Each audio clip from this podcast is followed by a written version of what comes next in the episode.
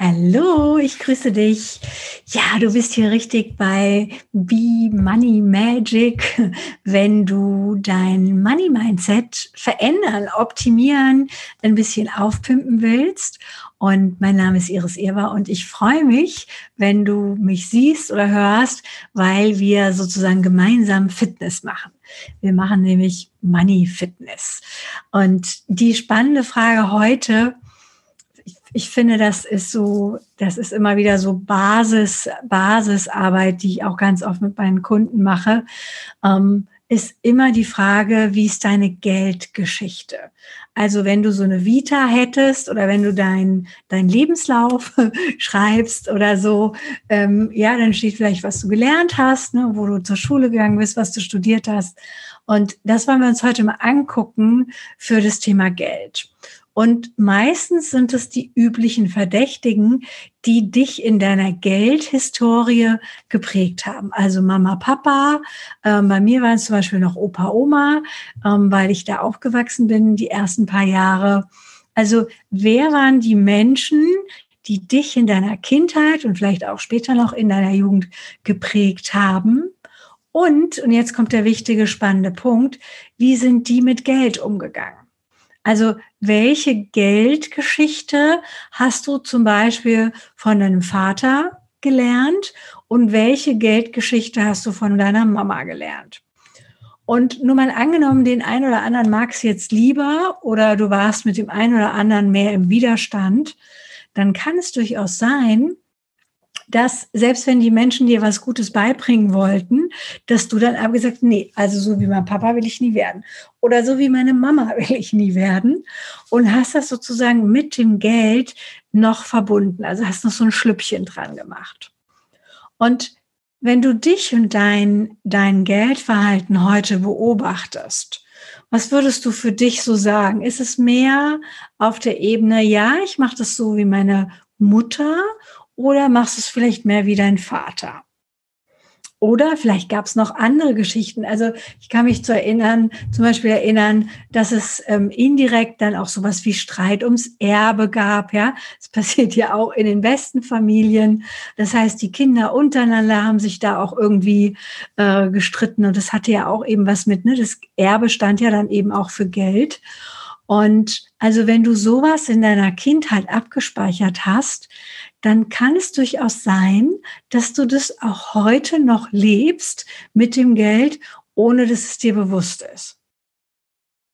Und was du mal machen kannst, und das ist eine ganz, ganz spannende äh, Geschichte vielleicht auch für dich, je nachdem, wie gut dein Verhältnis zu deinen Eltern ist, dass du mal deine Mutter oder deinen Vater einfach im Dialog mal fragst, was sie dir denn gerne mitgegeben hätten zum Thema Geld. Also, ne, wenn du sozusagen deine Geld, dein Geld-Mindset, deine Geldglaubenssätze heute nochmal neu schreiben würden, was sie dir gerne gegeben hätten. So, weil es kann durchaus sein, in der Rolle einer jungen Mutter oder in der Rolle eines jungen Vaters denkst du vielleicht, boah, ich kann das Kind nicht zu viel verwöhnen. Oder du denkst, boah, ich muss es total verwöhnen, ähm, aber ich will es ja nicht kaufen. ja, nachher missversteht es dann noch irgendwas. Also ganz spannend, mal zu prüfen, was hast du wirklich gelernt und was wollten die anderen dir vielleicht auch beibringen. Und manche Sachen lernen wir auch so nebenher, ohne dass das beabsichtigt ist. Also ich weiß, ich habe zum Beispiel mein Kontoauszüge von meinen Eltern gefunden und ich glaube, das war so in der Hausbau, Hauskaufphase und da waren die Konten mega überzogen. Ja, so und das habe ich dann einmal abgespeichert und dann dachte ich, naja, Konto überziehen ist doch okay. Haben Mama und Papa ja auch gemacht. So, das ist vielleicht bei denen, weil ich habe ja nur einen kleinen Zeitslot gesehen, dass es bei denen vielleicht mal in einer bestimmten Phase so war, hat mein Hirn oder mein Unterbewusstsein genommen und hat es verallgemeinert, also hat es irgendwie größer gemacht. Oder von, oh ja, dann ist das ja auch okay. Hm. Ja, oder was gibt's noch? Ähm, Shopping im ähm, dieses null Prozent oder dieses Zahlpause bis 100 Jahre, ja, da kann ich mich halt auch erinnern, das ist mir ein Stück weit vorgelebt Das war vielleicht auch die Zeit damals und ich auch da am Anfang gar nicht drüber nachgedacht habe, zu sagen, ah, okay, guck mal, wenn ich das jetzt aber drei Monate später erst zahle, dann kostet das mich mehr Geld, wie wenn ich es jetzt zahle. Also ne, so auch das Prinzip der, der Kreditkarten. Also geh doch mal auf die Reise, mach mal eine Forschungsreise nach deinem Geld, ähm, ja, nach deinem Geldlebenslauf und guck dir markante Punkte an.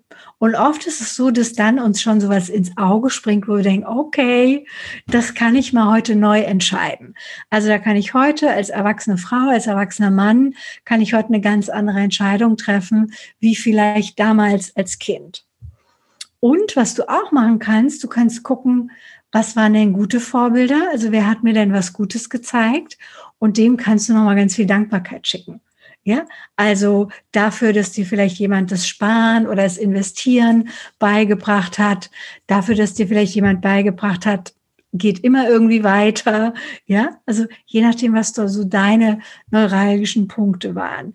Weil jeder von uns hat in seiner Geldvita sowohl positive Erfahrungen mit ganz viel tollem Geld gemacht und auch möglicherweise eben negative. Und für die positiven kannst du mal dem Universum danken, kannst mal den Menschen danken, die daran beteiligt waren. Ich habe zum Beispiel, glaube mit 20 Mal, also meine Oma für mich beim PS-lose Sparen gewonnen und habe dann damals 10.000 Mark gewonnen. Also ne, da war das Universum sehr spendabel und äh, da bin ich heute, da kann ich heute gut, gut immer noch sowohl für die Oma als auch fürs Universum oder für die Bank ähm, in die Dankbarkeit gehen. Und solche Punkte meine ich, dass du die, die mal hochholst und mal guckst und auch die wertschätzt und würdigst. Weil dann können wir anfangen, die Glaubenssätze auch zu drehen oder zu hinterfragen, ob die wirklich wahr sind, ähm, wenn wir sie nochmal mit der, mit der Brille einer Erwachsenen oder mit der Perspektive eines Erwachsenen angucken. Ja? Ja, so, ich bin gespannt. Ich freue mich, wenn du mir schreibst. Äh, ich freue mich über deine Kommentare. Äh, du findest ja auch die Facebook-Gruppe Rendezvous zu deinem Reichtum, dein tägliches Money Mindset Training. Ähm, da findest du mich und da kannst du solche Geschichten auch immer gerne posten. Da bin ich auch ein bisschen dann aktiver und enger im Kontakt mit den Leuten. Und ähm, ja, ich freue mich, wenn der Blick auf deine Geldvita dir so ein bisschen hilft beim Überwinden deiner negativen Glaubenssätze. In diesem Sinne wünsche ich dir, bleib entspannt mit Geld, auch wenn wir gerade wilde Zeiten haben. Und äh, ja, wir sehen oder hören uns ganz bald wieder. Bis dahin. Tschüss.